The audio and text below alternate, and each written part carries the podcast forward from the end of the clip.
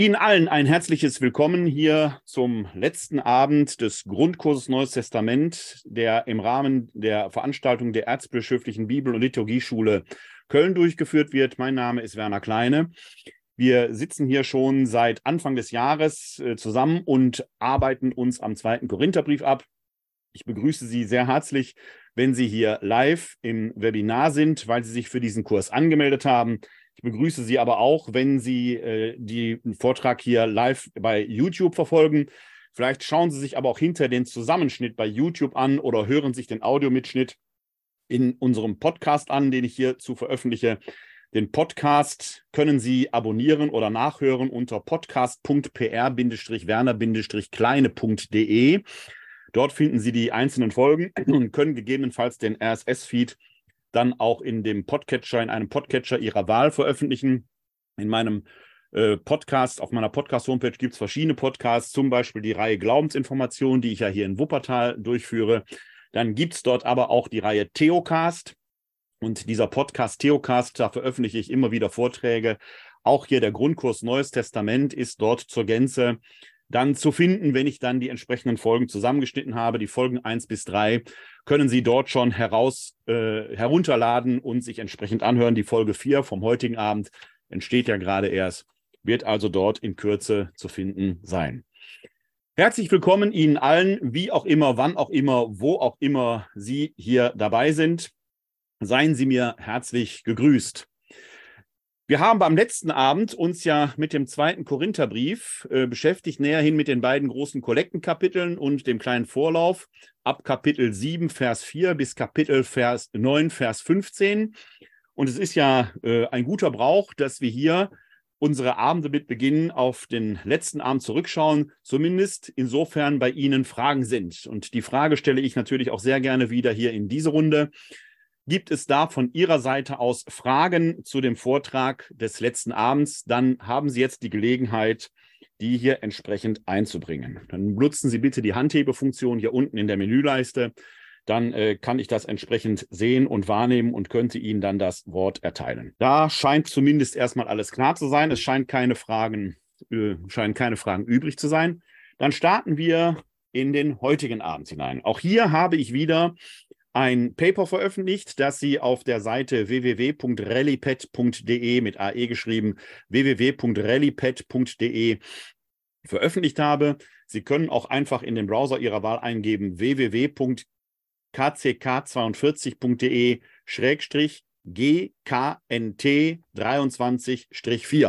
GKNT 23-4. GKNT steht für Grundkurs Neues Testament, 23 für unser Jahr, Strich 4 für die Folge 4. Also www.kck42.de Schrägstrich GKNT 23-4. Dann bekommen Sie dieses Paper, können Sie etwas mitlesen oder das hinter sich auch vertiefen, sind diesmal etwas mehr als zwei Seiten geworden. Und wir begeben uns jetzt in den Schlussspurt, was den zweiten Korintherbrief angeht. Ich hatte schon am ersten Abend ja darauf verwiesen, dass wir, was die Literarkritik angeht, die Literarkritik untersucht ja die Einheitlichkeit von Texten. Was die Literarkritik angeht und damit die Frage der Einheitlichkeit des zweiten Korintherbriefes, dieses Phänomen haben, dass die Kapitel 1 bis 9 doch in einem sehr konzilianten, um Versöhnung werbenden Ton gefasst sind und dann im Kapitel 10, Vers 1 doch so ein relativ harter Bruch kommt mit dieser Wendung, ich aber Paulus schreibe euch.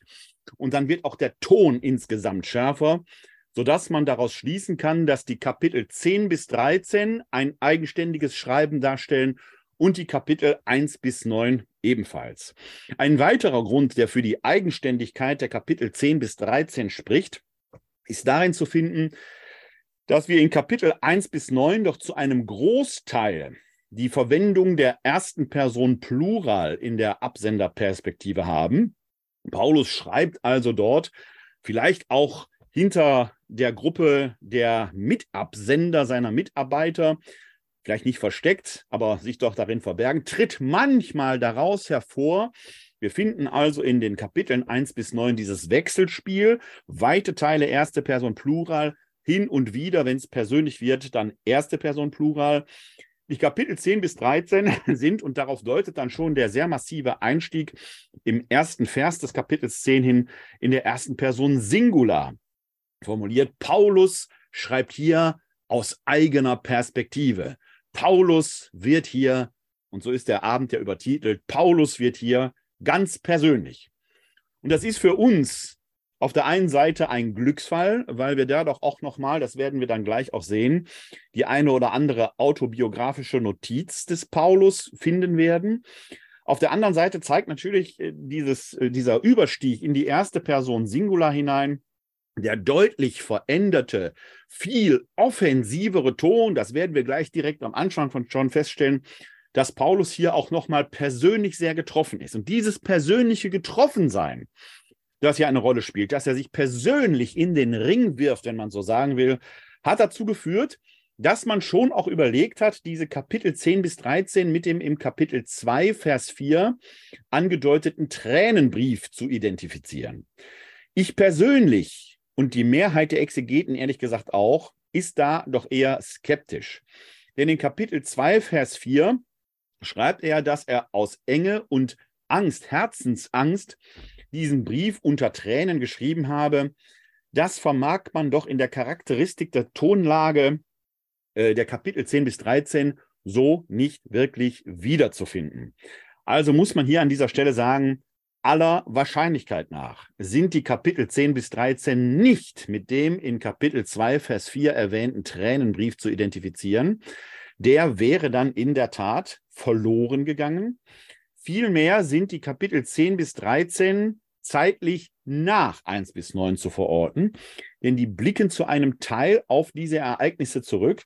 Wir werden gleich noch einmal eine kurze Reisenotiz finden, die wir ja auch schon in den Kapiteln 1 bis 9 hatten. Die letzte Reisenotiz, mit der wir uns beim letzten Abend befasst haben, da ging es ja darum, dass Paulus schon auf dem Weg nach Korinth war, die Ankunft des Titus sehnsüchtigst erwartet, Nachrichten aus Korinth danach giert, um zu äh, äh, erfahren, wie da jetzt der Zustand ist. Und nun scheint es so gewesen zu sein, dass Titus möglicherweise eben nicht die erhoffte frohe Botschaft der großen Versöhnung wiederbringt, sondern der Zweifel, zumindest in Teilen der korinthischen Gemeinde, scheint doch noch vorhanden zu sein. Paulus ist aber weiter auf dem Weg nach Korinth. Er kehrt nicht zurück. Er begeht den Fehler, den er vormals gemacht hat, als er überstürzt aufgebrochen ist, eben jetzt nicht noch einmal, sondern er ist jetzt gewillt, die Sache tatsächlich durchzusetzen und sei es mit seiner Autorität, als in seinem Verständnis Apostel und Gründervater der Gemeinde. Jetzt wird er deutlich. In der Gemengelage muss man also sagen, deutet das dann doch eher darauf hin, dass die große um Versöhnung werbende und bittende Strategie der Kapitel 1 bis 9, zumindest in dieser korinthischen Situation, so nicht aufgegangen zu sein scheint. Paulus schlägt jetzt also andere Töne an. Bleibt zu fragen, es ging ja um das Gelingen und die Durchführung der großen Kollekte für die Jerusalemer Urgemeinde, die gewissermaßen das Lebenswerk des Paulus, die Heidenmission und die Hineinführung der von ihm missionierten Heiden in die Gemeinschaft des Volkes Israel, darunter macht er es ja eigentlich nicht. Im Römerbrief schreibt er davon, dass man aufgepfropft ist auf die Wurzel es geht ja nicht um eine Kirche neben dem Volk Israel oder um ein neues Volk Israel, getrennt vom alten Volk Israel. Die Idee des Paulus ist zu seinen Lebzeiten, dass die Heiden, die Völker jetzt quasi auch zum Zion kommen. Dass sich das kirchengeschichtlich später, 50, 60, 70 Jahre später, dann komplett auseinanderentwickelt, konnte der Paulus nicht ahnen, wäre auch gar nicht in seinem Sinn gewesen, dass die Einheit dieser Gemeinschaft aus Heiden und Juden, eher gesagt aus Heiden und Juden Christen, war eben in diesem Kollektenwerk vereinbart auf dem Apostelkonzil dokumentiert. Und deswegen liegt ihm so sehr daran, dass tatsächlich alle seine Gemeinden da hineingehen. Das scheint eben wieder in Frage zu stehen. Jetzt kündigt er eben an, dann doch durchgreifen zu wollen. Und man kann vermuten, man kann vermuten aus gutem Grund, dass diese Invektive schlussendlich für den Paulus doch zum Guten ausgegangen ist. Denn er schreibt dann in Korinth angekommen seiend, von Korinth aus den Römerbrief. Und in diesem Römerbrief finden wir zum Schluss die Notiz, die wir eingangs schon hatten. Ich blende sie Ihnen gerne nochmal ein. Schauen wir nochmal, ich muss ganz kurz niedriger ziehen, damit ich das hier eingeben kann. Im Römerbrief finden wir dann ja im Kapitel 15, relativ am Schluss, nochmal die Reisepläne und die Bitte um ein Begleitgebet. Ich bitte euch aber, Brüder und Schwestern, bei unserem Herrn Jesus Christus und bei der Liebe des Geistes, kämpft mit mir in den Gebeten für mich vor Gott, dass ich vor den Ungehorsamen in Judäa gerettet werde, dass mein Dienst an Jerusalem von den Heiligen dankbar aufgenommen wird das ist ein Hinweis eben auf jene Kollekte, die ich gerade erwähnte. Und dass ich, wenn es Gottes Wille ist, voll Freude zu euch kommen kann, um mit euch eine Zeit der Ruhe zu verbringen. Der Gott des Friedens aber sei mit euch allen. Amen.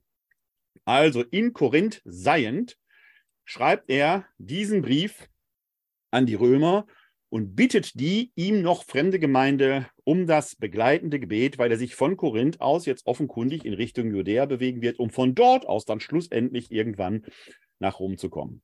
Die Tatsache, dass er hier von Korinth aus dieses fürbittende Gebet der römischen Gemeinde erbittet, das ihn begleiten soll, scheint dann doch darauf hinzudeuten, dass die Kollektenmission in Korinth schlussendlich zu einem erfolgreichen Abschluss gekommen ist.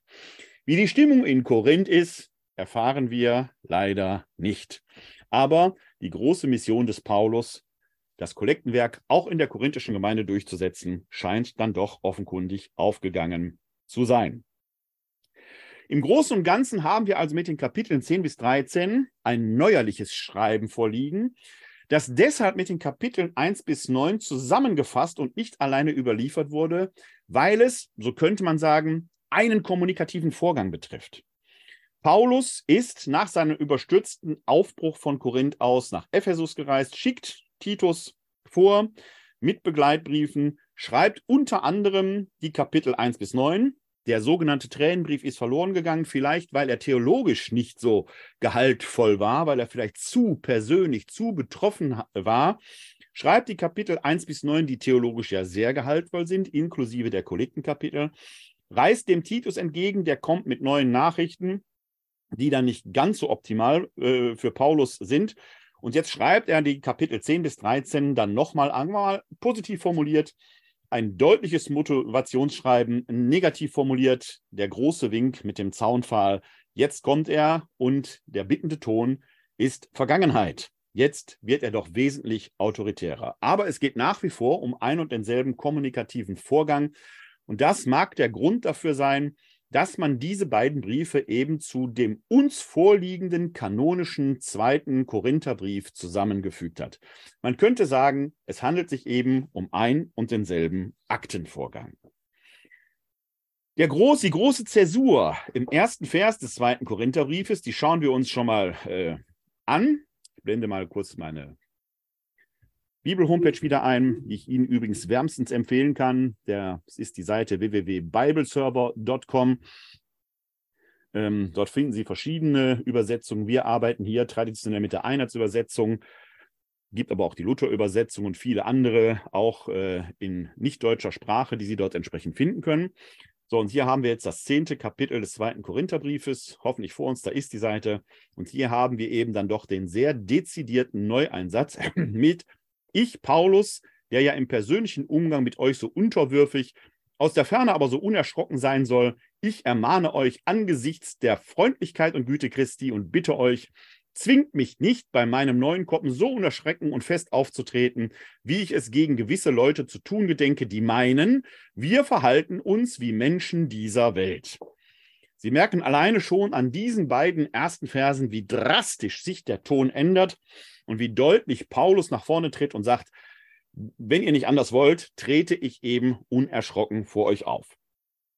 Im Großen und Ganzen können wir dieses hier beginnende Schreiben in zwei große Abschnitte plus den Briefschluss aufgliedern. Wir werden gleich sehen, dass wir einmal einen größeren Absatz haben, der beginnt hier in Kapitel 10, Vers 1 und wird reichen bis Kapitel 12, Vers 13. Da geht noch mal die, steht noch einmal die Beziehung von Apostel und Gemeinde sehr stark im Vordergrund, die ja schon das große Thema des ersten Briefes, äh, der in den Kapiteln 1 bis 9 vorliegt, war. Die wird hier aber noch einmal thematisiert und jetzt aber doch aus einer neuen Tonlage heraus angegangen und definiert, gerade mit Blick auf den kurz bevorstehenden Besuch des Paulus. Jetzt eben aber auch unter der persönlichen, aus der, aus der persönlichen Sichtweise des Paulus heraus. Er tritt also aus der Schar seiner Mitadressaten heraus und wird jetzt dezidiert persönlich. Damit ist eben auch nochmal verbunden eine Apologie seines eigenen Selbstanspruchs als Apostel. Der war ja ohnehin nicht ganz unumstritten. Ich erinnere daran, dass Lukas, der durchaus äh, mit Paulus nahestehend, ja an heidenchristliche Gemeinden schreibt und möglicherweise sogar Paulus kannte, ein Mitarbeiter vielleicht sogar des Paulus war. Lukas weigert sich in der Apostelgeschichte, Paulus Apostel auch nur zu nennen. Lukas reserviert die Apostelbezeichnung exklusiv für die Mitglieder des Zwölferkreises, also der von Jesus persönlich auserwählten Zwölf. Paulus hingegen insistiert immer wieder auf seinem apostolischen Anspruch, den er daher leitet, dass ihm der Auferstandene persönlich erschienen ist und ihn zum Apostel berufen hat, analog zur Berufung der Apostel aus dem Zwölferkreis. Ein Qualitätsunterschied, wenn man so will, läge höchstens darin, dass Lukas äh, in der Apostelgeschichte ja erwähnt, als der durch den das Ausscheiden, ich formuliere bewusst allgemein, das Ausscheiden des Judas Iskariot frei gewordene zwölfte Platz ja nachnominiert werden soll. Man wirft das los als Kandidaten, kommen aber nur Leute in Frage, die von Anfang an der Jesusbewegung angehört haben, also nicht nur Auferstehungszeugen waren, sondern von Anfang an und mehr oder weniger lückenlos der äh, Jesusbewegung gefolgt waren und Auferstehungszeuge waren. Für Paulus reicht es, in Anführungszeichen reicht es, dass man selbst Zeuge der Auferstehung ist und für ihn ist damit das sogenannte Damaskus-Erlebnis verbunden, das gleich, wie wir sehen werden, eine gewisse Rolle in den Ausführungen des Paulus spielen wird. Es geht also hier Paulus offenkundig vor allem auch um die persönliche Auseinandersetzung mit den innergemeindlichen Gegnern.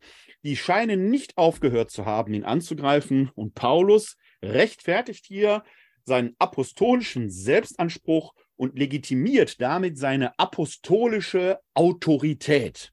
Und da merken Sie schon, es wird jetzt eben autoritärer im Ton. Der werbende, bittende Ton weicht dem autoritären äh, Selbstanspruch des Apostels Paulus, der dezidiert als Gründervater der Gemeinde in den Vordergrund tritt. Dann haben wir einen zweiten großen Absatz, der reicht von äh, Vers 14 des 12. Kapitels bis Kapitel 13, Vers 10. Da kündigt Paulus eben den neuerlichen und jetzt wirklich kurz bevorstehenden Besuch an. Und das hat Konsequenzen für die Gemeinde. Dass es sich hier um einen Neueinsatz handelt, können wir sehen. Und auch da schauen wir schon mal kurz hinein in den Text, den wir gleich etwas näher anschauen werden. Wir sind hier im Kapitel 12, Vers 14, hatte ich gesagt. Und da sehen Sie hier direkt am Anfang dieses kleine unscheinbare Wörtchen siehe. Im griechischen Idu ein kleiner, eine kleine Zäsur, aber doch ein deutlicher Neueinsatz. Und wir sehen thematisch, semantisch wechselt er das Thema und das zeigt eben, dass es hier um einen neuen Gedankengang geht. Siehe, schon zum dritten Mal will ich jetzt zu euch kommen und ich werde euch nicht zur Last fallen. Ich suche ja nicht euer Geld, sondern euch. Die Sache mit dem Geld ist eben weiter das Thema. Und man müsste schon lügen, wenn man sagen würde, natürlich geht es dem Paulus auch um das Geld, aber nicht für sich, sondern für die Armen in Jerusalem. Und gerade darin, und hier lügt er gerade nicht, geht es ihm auch, wenn Sie so wollen, um das Seelenheil der Gemeinde. Denn das hatten wir ja letzte Woche gesehen dass dieses Wechselspiel ja ein Geben und Nehmen bedeutet. Wir geben materielle Unterstützung für die judenchristliche Gemeinde in Jerusalem und erhalten von denen überschwänglichen, an Gott gerichteten Dank. Und dieses Wechselspiel, dieses überschwängliche Dankgebet, das Paulus sich doch erhofft, bewirkt gewissermaßen die Anerkennung und Einheit der heidenchristlichen mit den judenchristlichen Gemeinden. Das ist die spirituelle Idee des Paulus, die dahinter steckt. Aber wir sehen eben hier, 14. Vers, 12. Kapitel, einen Neueinsatz und äh, er kündigt eben diesen neuerlichen Besuch an und damit verbunden die Konsequenzen für die Gemeinde. Schlussendlich haben wir dann in Kapitel 13 die letzten drei Verse 11 bis 13, den Briefschluss des gesamten Briefes, der in sich auch nochmal eine eigene Diktion hat. Und das möchte ich jetzt auch äh, schon wenigstens andeuten.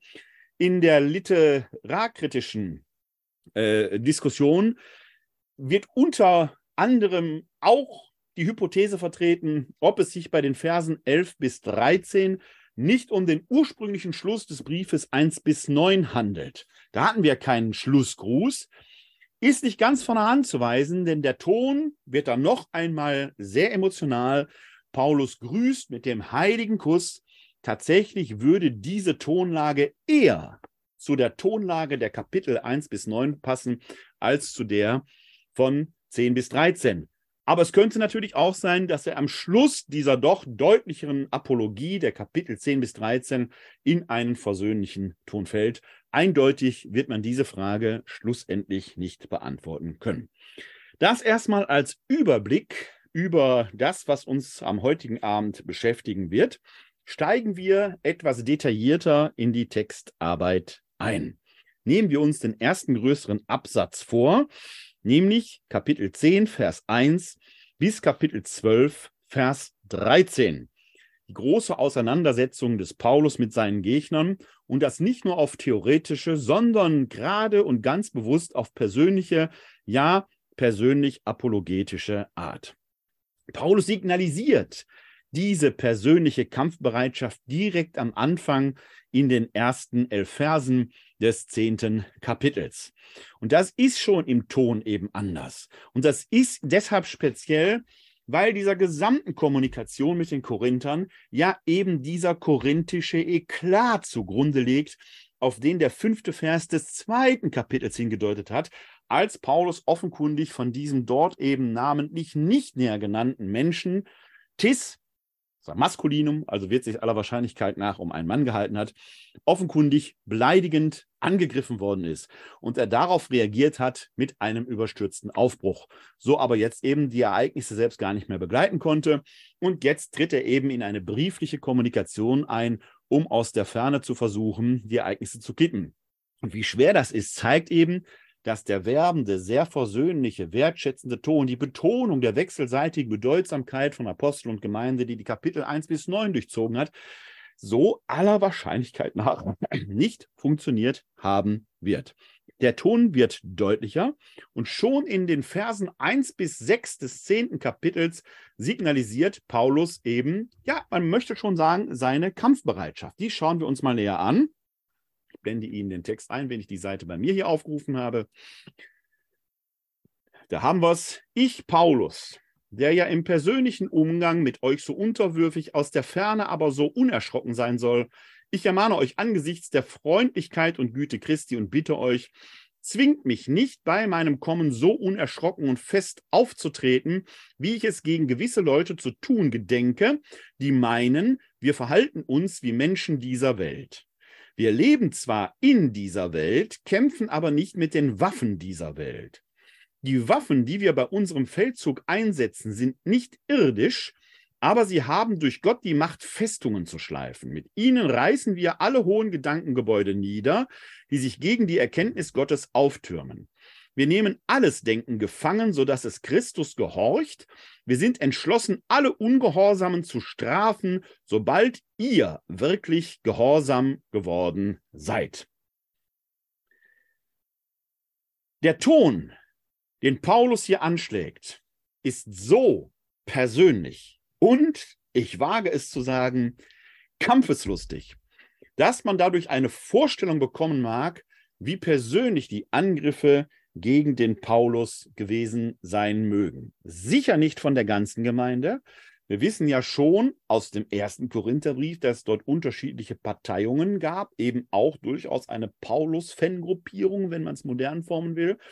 Wir haben aus den Kapiteln 1 bis 9 schon erfahren, dass Paulus dort durchaus auch auf eine Basis ihm wohlgesinnter Menschen bauen kann. Aber die Gegner gegen Paulus sind eben nicht zu überhören. Wir können sie zahlenmäßig nicht erfassen, aber sie scheinen doch eine starke Gruppierung gewesen zu sein. Er wird nun persönlich er tritt mit seiner Autorität als Gründervater der Gemeinde eben auch mit seinem apostolischen Selbstanspruch in den Vordergrund. Zwar lesen wir in Vers 2 noch von einer Bitte, aber er wird doch im Ton drohender. Und tatsächlich ist ja insgesamt die Metaphorik nun auch, ja, man möchte fast sagen, militaristisch gesinnt. Er redet von Waffen, von Festungen, die geschliffen werden sollen. Er droht mit Strafen. Also man merkt schon sehr deutlich, hier ist jetzt Ende des Spiels. Es stehen nicht mehr Verzeihung und Versöhnung im Vordergrund, sondern eben das harte Durchgreifen des Paulus selbst. Er tritt als Führungsfigur hervor, ein Aspekt, den er selbst in der korinthischen Krise, Kapitel 2, Vers 5, aufs Spiel gesetzt hat. Es wird schwer für ihn, diese Autorität wieder zurückbekommen. Und ja, ich erwähne hier noch einmal, wir erleben es ja hier im Erzbistum Köln, möchte ich sagen, sicherlich auch in anderen Bistümern, aber hier doch in einer deutlichen Weise, ja nahezu in Reinform, wie schwierig es ist, wenn es nicht gar unmöglich ist, verlorenes Vertrauen wieder aufzubauen, wenn das Tischtuch zerschnitten ist, ist fast wie in einer Ehe zwischen einer Bistumsleitung und dem Kirchenvolk, ist das schwierig, dieses Tischtuch wieder zusammenzunähen. Und wenn man es zusammengenäht hat, wird man immer die Naht dort sehen. Wenn es denn wieder zusammengenäht ist, wie kann dann überhaupt wieder Vertrauen wachsen? Und wie sieht das überhaupt aus, wenn jemand, der eigentlich mit Autorität, speziell vielleicht auch mit bischöflicher Autorität handeln sollte, diese Autorität offenkundig nicht mehr von außen, auch vom Kirchenvolk, anerkannt wird? Kann man die sich zurücknehmen? Paulus stritt also jetzt hier als Führungsfigur hervor und er signalisiert diese Autorität zumindest nach außen. Wie gesagt, wir sehen hier immer nur den einen Teil des kommunikativen Aktes. Ich erwähne nochmal das Beispiel. Sie fahren mit dem Zug von A nach B, sitzen dort und bekommen das Telefonat mit, das vielleicht Ihr Sitznachbar führt. Sie hören nur ihn. Sie können aus diesem Telefonat erahnen, worum es geht. Sie können vielleicht sogar den einen oder anderen Rückschluss ziehen, was die Rückseite, die andere Seite sagt. Wenn aber dieses Gespräch mit einem autoritativen Schlussakzent endet und wir erfahren nicht mehr, wie es weitergeht, kann sein, dass die Sache gut ausgegangen ist, kann sein, dass sie schlecht ausgegangen ist. Wir wissen es nicht. Wir hören hier nur die eine Partei und können aus den kommunikativen Äußerungen dieser einen Partei den einen oder anderen Rückschluss auf die Vorgeschichte ziehen. Nicht mehr, aber eben auch nicht weniger.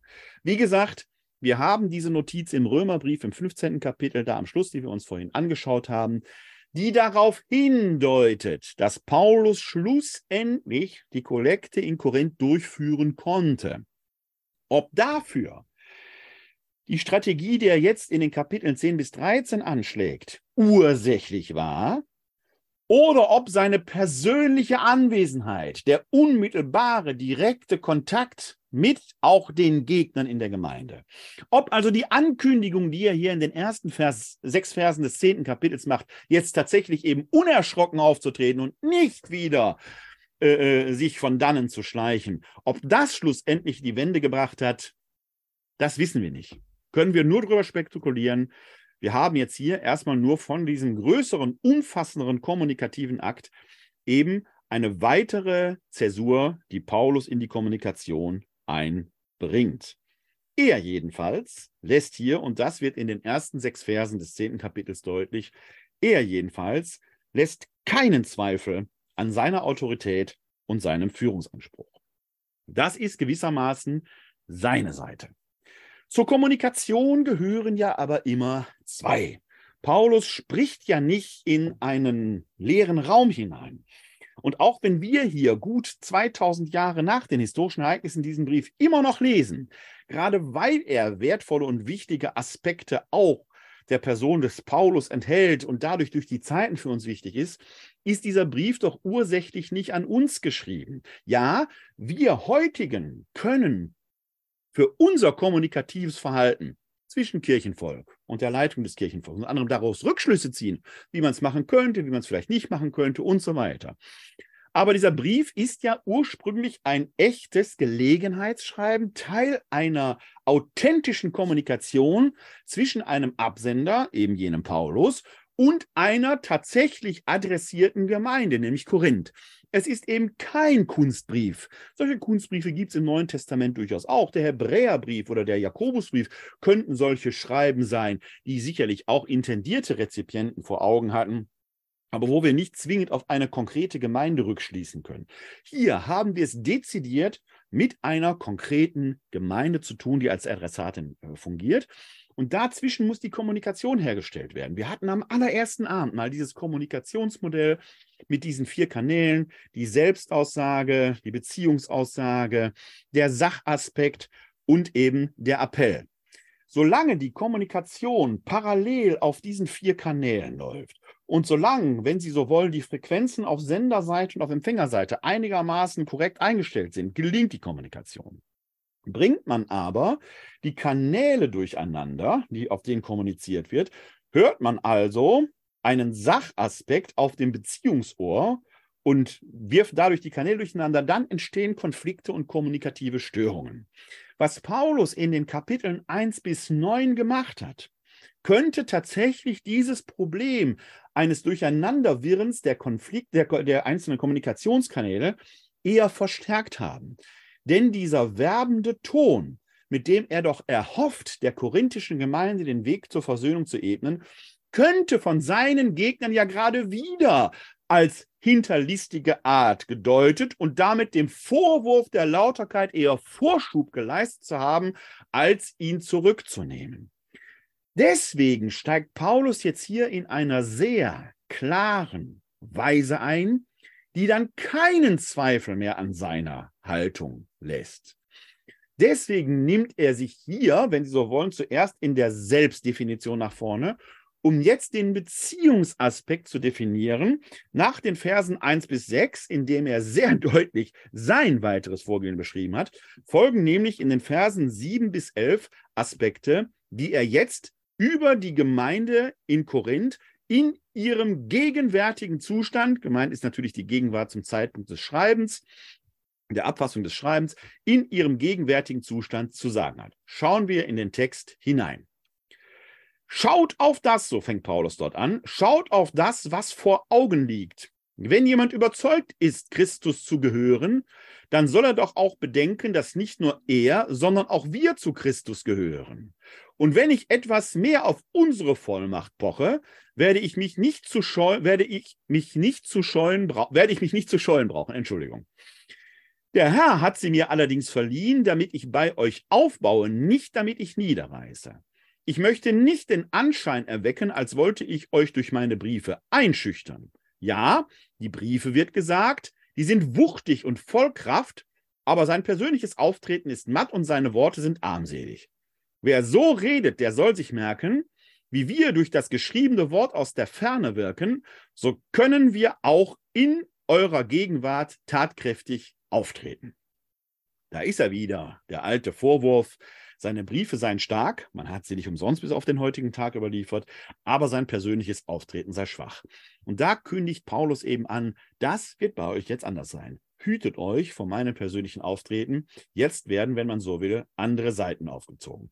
Nach seiner Selbstvorstellung in den Versen 1 bis 6 kommt die Gemeinde in den Blick und jetzt betont er erstmalig seine Vollmacht. In Vers 8 finden wir im Griechischen diesen Begriff der Exousia.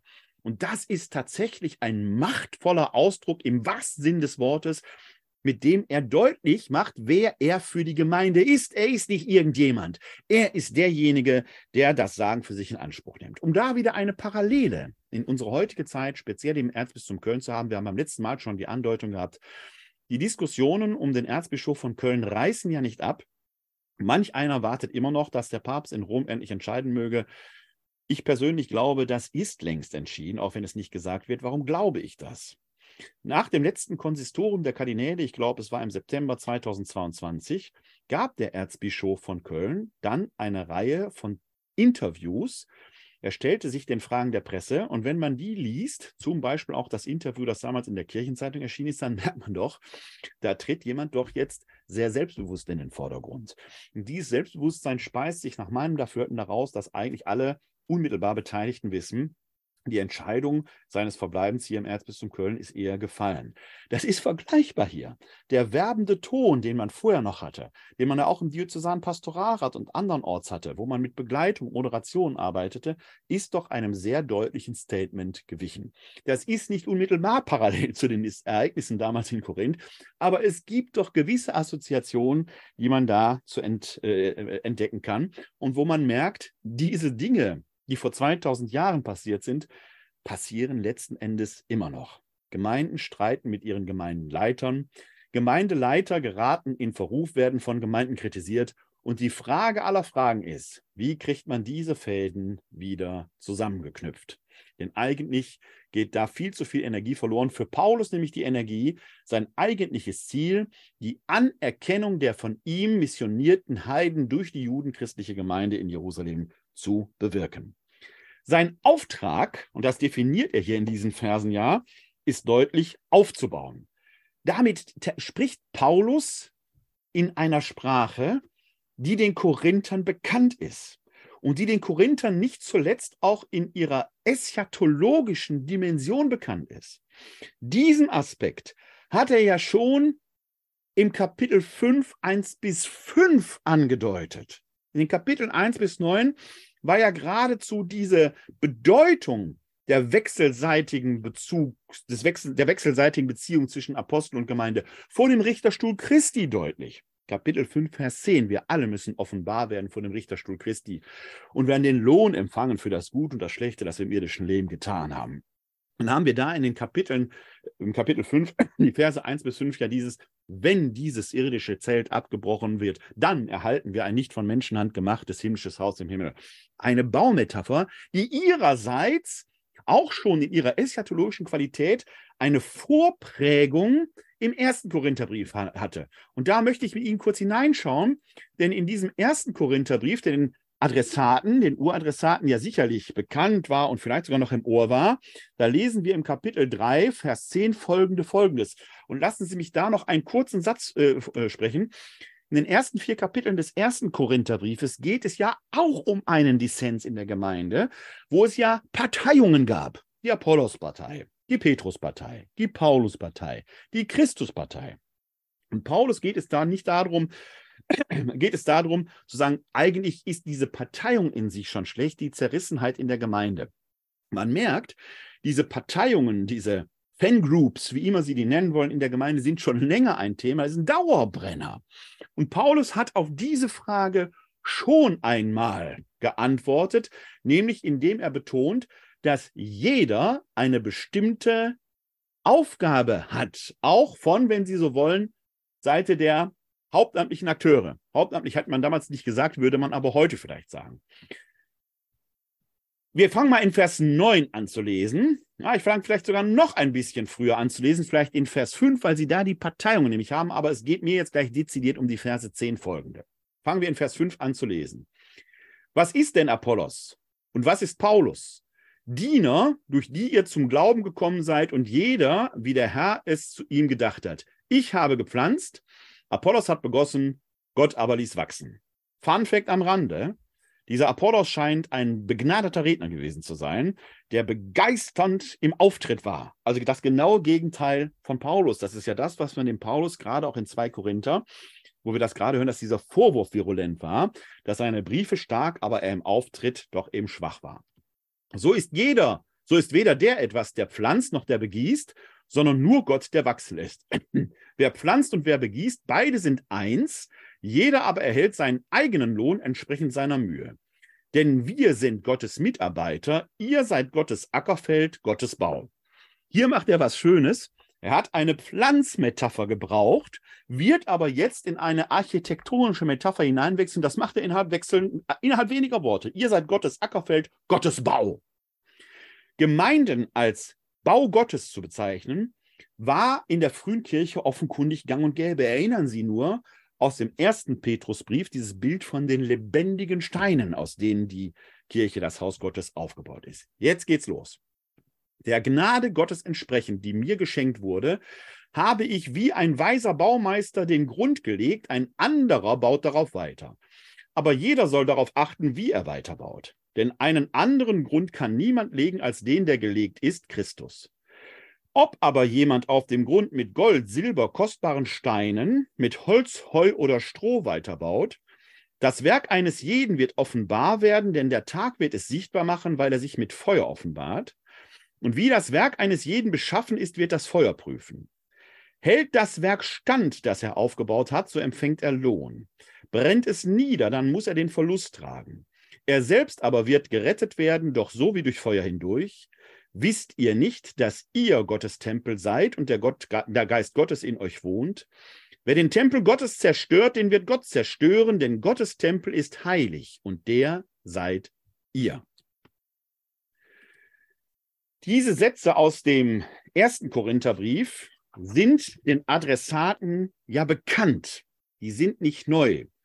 Und dass sie wichtig waren, zeigt sich eben daran, dass Paulus auch im zweiten Korintherbrief, eben die schon erwähnten ersten fünf Verse des fünften Kapitels, immer wieder neu aktualisiert. Diese Baumetapher in ihrer eschatologischen Qualität, die dann auf die Gemeinde Gottes bezogen wird und hier ja sogar noch mit der Tempelmetaphorik untermauert wird. Ja, Paulus bezeichnet durchaus den einzelnen Christen, die einzelne Christin als Tempel Gottes, weil wir als atmende Sitz Gottes sind, Sitz des Heiligen Geistes, der lebendig macht, uns lebendig macht, uns Atem und Hauch verleiht. Aber er meint auch die Gemeinde als Ganzes. Und wenn deren Einheit zerstört wird, dann versündigt man sich gegen den Geist Gottes. Genau das ist aber das, was er hier subkutan seinen Gegnern eben vorwirft. Die sind dabei, die Einheit der Gemeinde, aber auch die Einheit zwischen ihm und der Gemeinde zu zerstören. Das aber ist eben etwas, was vor dem Gericht Christi spätestens offenbar werden wird. Das soll sich nun eben ändern. Und darauf verweist der elfte Vers im zehnten Kapitel des zweiten Korintherbriefes. Da wechseln wir noch einmal hin. Ganz kurz die Bibelstelle eingeben. Wer so redet, der soll sich merken, wie wir durch das geschriebene Wort aus der Ferne wirken, so können wir auch in eurer Gegenwart tatkräftig auftreten. Ein Aspekt, für den der Paulus ganz ehrlich gesagt den Beweis offenkundig noch erbringen muss, dass er ihn so deutlich hinstellt. Wie gesagt, aus dieser Notiz im Römerbrief kann man schließen, dass schlussendlich das Kollektenwerk auch in Korinth zu einem erfolgreichen Abschluss geführt werden konnte. Es ist also wahrscheinlich tatsächlich das tatkräftige Auftreten des Paulus, Klammer auf, und seiner Mitarbeiter, Klammer zu, in Korinth gewesen, was diesen Erfolg gewährleistet hat. Und wer weiß, hier kann man aber auch nur spekulieren, vielleicht die Versöhnung mit der Gemeinde abschließend bewirkt hat. Wir haben dann ein kleines Übergangskapitel, in den Versen, nicht Kapitel, in den Versen 12 bis 18. Er hat ja jetzt sehr viel vom, ja, von Kampfeslust, von Tatkraft gesprochen. Da könnte man natürlich fast den Eindruck haben, dass da jetzt der Hammer kreisen wird. Tatsächlich gibt es im ersten Korintherbrief ja eine Notiz, da droht er mit dem Stock zu kommen. Aber wer dann so droht und nichts folgen lässt, macht sich ja lächerlich. Genau das ist ja dann wieder der Vorwurf, große Worte, nichts dahinter. Deswegen baut Paulus jetzt in den folgenden Versen, die eine Art Übergang darstellen, dem vor, indem er an ein maßvolles Handeln erinnert. Ich sehe gerade das auf meinem Paper, äh, das ich hier ganz aktuell veröffentlicht habe, äh, auf der Seitenseite oben unter B. Der Hinweis fehlt, dass es nicht nur Vers 12 ist, sondern da muss äh, stehen Kapitel 10, Vers 12 bis 18. Werde ich nach äh, unserem Abend hier äh, korrigieren. Wenn Sie später also sich die Datei herunterladen, sollten Sie die korrigierte Datei erhalten. Da muss also stehen 2 Korinther 10, 12 bis 18. Paulus setzt sich hier dezidiert von seinen Gegnern ab, die offenkundig völlig maßlos in ihren Angriffen sind. Er betont nämlich mit seinem gestärkten Selbstbewusstsein nicht so agieren wollen wie seine Gegner. Er will Maß halten. Der Relationspunkt letzten Endes ist nämlich nicht er, ist auch nicht die Gemeinde, es ist der Herr. Und so schreibt er hier, wir sind allerdings nicht so vermessen, uns gleichzustellen oder zu vergleichen mit gewissen Leuten, die sich selbst empfehlen. In ihrem Unverstand messen sie, sich messen sie sich an sich selbst und vergleichen sich mit sich selbst.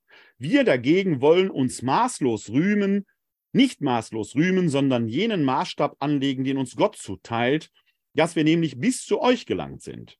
Wir überschreiten also nicht unser Maß, wie wir es tun würden, wenn wir nicht bis zu euch gelangt wären, denn wir sind wirklich als Erste mit dem Evangelium Christi zu euch gekommen. Das ist für Paulus ganz wichtig. Sonst wäre er nicht der Gründervater der Gemeinde. Die Gemeinde verdankt ihre Existenz eben jener Erstverkündigung durch Paulus. Daraus resultiert auch seine spezifische Autorität der Gemeinde über. Niemand kann ihm das streitig machen. Niemand kann ihm hier das Wasser reichen, egal wer da auch kommen mag. Er ist derjenige, der das Evangelium und damit das Heil nach Korinth gebracht hat. Wir rühmen uns also nicht maßlos und mit fremden Leistungen, aber wir haben die Hoffnung, wenn euer Glaube gestärkt wird, vor euren Augen über das uns gesetzte Maß weit hinauszuwachsen und das Evangelium über eure Grenzen hinauszutragen. Nach einem fremden Maßstab und auf einem Feld, das so bestellt ist, wollen wir keinen Ruhm ernten. Das ist auch für Paulus typisch. Er will Erstverkünder sein. Da, wo schon jemand anders gewirkt hat, zieht er weiter. Ausnahme ist der Römerbrief. Alle von ihm geschriebenen Briefe, Klammer auf, der Philemonbrief ist ein persönliches Schreiben an eine bekannte Figur, an eine bekannte Persönlichkeit, ihm bekannte Persönlichkeit. Die anderen Briefe sind alle Schreiben an von ihm gegründete Gemeinden, Ausnahme der Römerbrief, der eine Art Vorstellungsschreiben ist, mit dem er seinen Besuch in einer Gemeinde ankündigt, die schon gegründet wurde, aber nicht von ihm. Und er möchte gewissermaßen von denen aus weiterreisen bis an das Ende der Welt. Das ist ja sein Ziel, das Evangelium bis an die Enden der Welt zu verkünden. Natürlich der damals bekannten Welt. Er will eigentlich, kann man sagen, bis nach Spanien, zumindest dem heutigen Spanien. Wer sich also rühmt, der rühme sich im Herrn. Denn nicht wer sich selbst empfiehlt, ist anerkannt, sondern der, den der Herr empfiehlt. Also nicht das, was die persönliche Eitelkeit, sondern eigentlich, wer unterwegs ist im Auftrag des Herrn, das ist der springende Punkt. Und das jetzt, ich will nicht sagen unter Beweis zu stellen, aber doch zu begründen, ist das, was jetzt im Folgenden passiert. In einer Art, ich betone, in einer Art Narratio kommt dieses Thema jetzt nämlich auf den Tisch. Die Verse 11 bis 15 beschreiben hier erstmal, was nochmal in der Gemeinde gegen ihn virulent ist, aber auch, wie Paulus darauf reagiert. Schauen wir uns diesen Absatz einmal an. Wir sind jetzt im elften Kapitel angelangt. Können wir hier einfach weiterblättern. Und jetzt beschreibt Paulus diesbezüglich seine Sicht der Dinge. Lasst euch doch ein wenig Unverstand von mir gefallen, aber das tut ihr ja. Das hört sich auf den ersten Blick ein wenig merkwürdig an.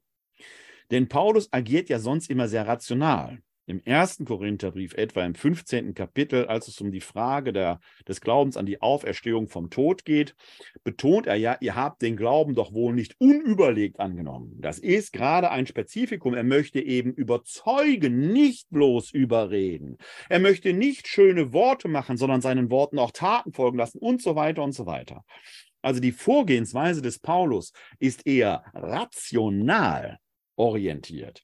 Hier aber kommt er mit dem, mit dem einleitenden Worten ins elfte Kapitel doch etwas überraschend um die Ecke, wenn es heißt, lasst euch doch ein wenig Unverstand von mir gefallen, aber das tut ihr ja. Gleich werden wir eine Besonderheit im Neuen Testament sehen. Paulus wird in die Rolle des Narren gehen. Ja, er tritt als Narr auf, gibt die sogenannte Narrenrede, in der er quasi in der Gestalt des Clowns, würde man heute sagen, unverblümt die Wahrheit sagt, ohne dass man ihm vorwerfen könnte, er würde sich doch hier in Eitelkeit rühmen. Denn er wird dann immer sagen können, ich bin doch ein Narr gewesen. Der Narr darf eitel sein. Wenn Sie die Verleihung des Ordens wieder den tierischen Ernst in Aachen geschaut haben im Jahr 2023, dann werden Sie da diese Rede von ja, ist die Marie-Agnes Strack-Zimmermann, glaube ich, äh, gehört haben, wo sie ja als böse Stiefmutter aufgetreten ist und dann einer Reihe von Zwergen die Leviten gelesen hat. Und die Kamera blendete unter anderem ja dann auf einige adressierte Personen, die im Saal waren, denen das Lachen geradezu verging. Man mag diese Rede finden, wie man sie finden mag. Man mag ihr folgen, man mag sie ablehnen. Marie-Agnes Strack-Zimmermann segelt dort sehr hart am Wind grenzwertig in jeder Hinsicht, manchmal vielleicht sogar über die Grenze gehend. Aber sie kann es tun, weil sie es in verkleidetem Gewand tut. Sie darf unvernünftig sein, weil sie als Närrin auftritt. Und wer da nicht mitlachen kann, ist vielleicht am falschen Ort. Egal, wie man diese Rede finden mag, sie wird immer sagen können, es ist doch nur Karneval. Und wer sich dann getroffen fühlt, zieht sich den ihm passenden Schuh an. Das ist Narretei. Das ist das Wesen der Narretei. Und Paulus wird gleich genau in ein solches Narrengewand eingehen, das anziehen und dann kann er in eine Art Selbstruhm, den er doch sonst für sich immer von sich weiß, gehen, weil er immer sagen kann, ich habe doch als nah gesprochen. Und er bereitet das hier im ersten Vers des elften Kapitels vor, wenn er dort eben schreibt, lasst euch doch ein wenig Unverstand von mir gefallen, aber das tut er ja. Denn ich werbe eifrig um euch mit dem Eifer Gottes. Ich habe euch einem einzigen Mann verlobt, um euch als reine Jungfrau zu Christus zu führen. Ich fürchte aber, wie die Schlange einst durch ihre Falschheit Eva täuschte, könntet ihr auch in euren Gedanken von der aufrichtigen und reinen Hingabe an Christus abkommen. Ihr nehmt es ja offenkundig hin, wenn irgendeiner daherkommt und einen anderen Jesus verkündet, als wir verkündet haben, wenn ihr einen anderen Geist empfangt, als ihr empfangen habt, oder ein anderes Evangelium, als ihr angenommen habt. Ich denke doch, ich stehe den Überaposteln keineswegs nach. Sie merken, der Ton, wechselt ins Polemische. Der Ton wechselt ins Ironische. Er tituliert seine Gegner als Überapostel. Ähnliches macht er im Galaterbrief, wo er seine Gegner, die dort offenkundig gegen ihn agitieren, als Lügenapostel bezeichnet.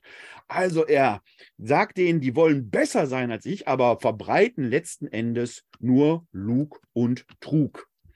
Also eine drastische Zurückweisung. Jetzt kommt er noch einmal auf sich zu sprechen. Im Reden mag ich ein Stümper sein, aber nicht in der Erkenntnis.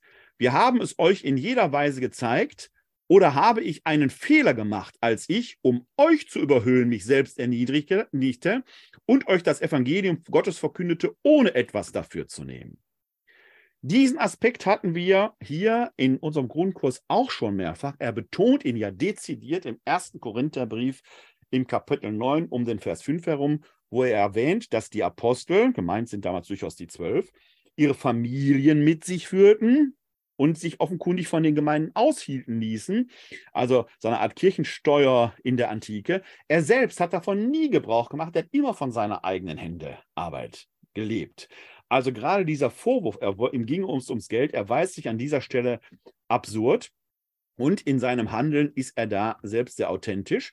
Und das zeigt er, auch wenn er im Reden ein Stümper ist, er hat sich quasi der Gemeinde gegenüber erniedrigt, um ihr zu dienen. Andere Gemeinden habe ich ausgeplündert und Geld von ihnen genommen, um euch dienen zu können. Konkurrenzmotiv hatten wir beim letzten Mal auch schon. Aber als ich zu euch kam und in Schwierigkeiten geriet, bin ich niemandem zur Last gefallen. Was ich zu wenig hatte, ergänzten die Brüder, die aus Mazedonien kamen. Schon wieder die Mazedonier. Ich selbst habe also Wert darauf gelegt, euch in keiner Weise zur Last zu fallen und werde euch weiterhin und werde auch weiterhin darauf Wert legen, so gewiss die Wahrheit Christi in mir ist, diesen Ruhm wird mir im Gebiet von Achaia niemand nehmen. Warum? Liebe ich euch etwa nicht? Gott weiß es. Was ich aber tue, werde ich auch in Zukunft tun. Ich werde denen die Gelegenheit nehmen, die nur die Gelegenheit suchen, sich Achtung zu verschaffen, um so dazustehen wie wir. Denn diese Leute sind Lügenapostel. Hier haben sie, vorhin waren sie Überapostel, hier haben sie ebenfalls, ähnlich wie im Galaterbrief, den Begriff Lügenapostel, unehrliche Arbeiter. Sie tarnen sich freilich als Apostel Christi. Kein Wunder, denn auch der Satan tarnt sich als Engel des Lichts. Es ist also nicht erstaunlich, wenn sich auch seine, Ge seine Diener als Diener der Gerechtigkeit tarnen. Ihr Ende wird ihren Taten entsprechen. Also eine Dämonisieren, Dämonisierung, ja, gar eine Satanisierung seiner Gegner, die er in Bausch und Bogen verdammt, denen er unlautere Motive vorwirft, die tun so, als hätten sie Erkenntnis, als wären sie bessere Apostel, aber in Wirklichkeit sind sie fatale Verführer der Gemeinde. Auch hier gibt es eine fatale Parallele zu unserer Zeit, wo ich glaube, dass wir dringend dran arbeiten müssten. Wir haben ja bei uns auch, wir merken es in der Missbrauchskrise, und wenn man sich die Berichte von Missbrauch-Betroffenen durchliest, dann sehen wir da sehr oft, wie Kleriker gerade ihr ein Mann Gottes seiend in den Vordergrund drängten und dann darauf versuchten, ein Vertrauen aufzubauen, das fatal missbraucht wurde. Ja, die Weihe mag den Charakter in die Liebe des Ver äh, äh, verleihen, aber wer dann nicht so wie Christus handelt, handelt gegen Christus. Gegen Christus handeln wäre in der Diktion des Paulus eine satanische, verführerische, sich selbst überhöhende Weise, die einem selbst das Gericht spricht, aber die Betroffenen selbst in den Abgrund führt. Auch hier sehen wir, dass zumindest die Diktion des Paulus auf heutige Vorgänge anwendbar wäre. Er selbst spricht sie aber hier in deutlich polemischer Absicht, um seine Gegner in die Schranken zu weisen. Letztendlich sind es die Taten, die die Wahrheit offenlegen werden. Das ist die Quintessenz von Vers 15. Es ist also nicht erstaunlich, wenn sich auch seine Diener als Diener der Gerechtigkeit tarnen. Ihr Ende wird ihren Taten entsprechen. Nicht die Worte zählen, sondern die Taten zeigen, wes Geistes Kind jemand ist. Ich hatte gerade schon angekündigt, dass in dem Vers 1 mit dem Lasst euch doch ein wenig Unverstand von mir gefallen, sich etwas ankündigt, was jetzt breit entfaltet wird. Die Frage ist ja, wie kann Paulus, der die ganze Zeit von sich ja betonte, sich eben nicht selbst zu rühmen, jetzt doch auf seinen eigenen Anspruch hinzuweisen ohne sich selbst Lügen zu strafen, also in ein Rühmen zu kommen. Die Lösung liegt darin, das Gewand des Narren anzuziehen. Denn der Narr darf ja die Wahrheit sagen und er darf sogar prahlen, denn er ist ja nur ein Narr. Und es liegt dann an denen, die dem Narr gegenüber sitzen, wie sie mit dieser ungeschminkt ausgesprochenen Wahrheit umgehen. Wer da nicht mitlacht, zieht sich möglicherweise eben jenen Schuh an, der ihm passt. Das heißt, der Narr muss sich eine Maske anlegen, der Narr muss sich schminken, um die Wahrheit ungeschminkt und unverblümt sagen zu können. Und das tut Paulus im Folgenden reichlich und ausführlich. Man merkt das nicht sofort an, aber diese Narrenrede nimmt doch einen breiten Raum ein. Schauen wir einmal in den Text. Kleinen Moment, ich muss den wieder einblenden. Sie sehen ihn jetzt hoffentlich. Das fängt hier oben in Vers 16 des 11. Kapitels an. Noch einmal sage ich, keiner soll mich für einen Narren halten, tut ihr es aber doch, dann lasst mich auch als Narren gewähren. Was ich hier sage, sage ich nicht im Sinn des Herrn, sondern, wenn es schon um das Prahlen geht, wie ein Narr. Da viele Menschen im Sinn dieser Welt prahlen, will auch ich einmal prahlen. Ihr lasst euch die Narren ja gern gefallen, ihr klugen Leute. Denn ihr nehmt es hin, wenn euch jemand versklavt, wenn euch jemand ausbeutet, wenn euch jemand in seine Gewalt bringt, wenn jemand anmaßend auftritt, wenn euch jemand ins Gesicht schlägt.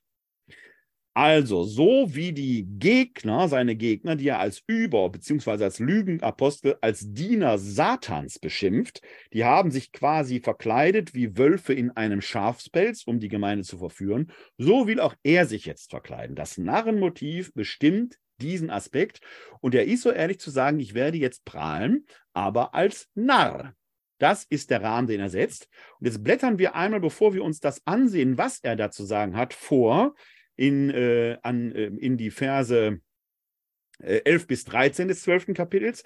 Da beendet er das nämlich. Er greift das Narrenmotiv auf. Jetzt bin ich wirklich ein Narr geworden. Ihr habt mich dazu gezwungen. Also so wie die Gegner äh, sich äh, wie Wölfe im Schafspelz verkleiden, so muss er nun auch agieren. Er muss um ungeschminkt die Wahrheit sagen zu können, sich als Clown, als Narr schminken. Eigentlich sollte ich von euch empfohlen werden, denn in nichts bin ich hinter den Überaposteln zurückgeblieben, obgleich ich nichts bin. Das, woran man den Apostel erkennt, wurde mit großer Ausdauer unter euch vollbracht. Zeichen, Wunder und Machttaten. Wie gesagt, auch die Überapostel wird man an ihren Taten erkennen. Sie werden nach ihren Taten gerichtet. Und wenn man jetzt auf ihn schauen würde, würde man auch an seinen Taten sehen, in welcher Vollmacht, in welcher Exousia er handelt. Worin seid ihr denn im Vergleich mit den übrigen Gemeinden zu kurz gekommen? Höchstens darin, dass gerade ich euch nicht zur Last gefallen bin. Dann verzeiht mir bitte dieses Unrecht. Da endet die Narrenrede.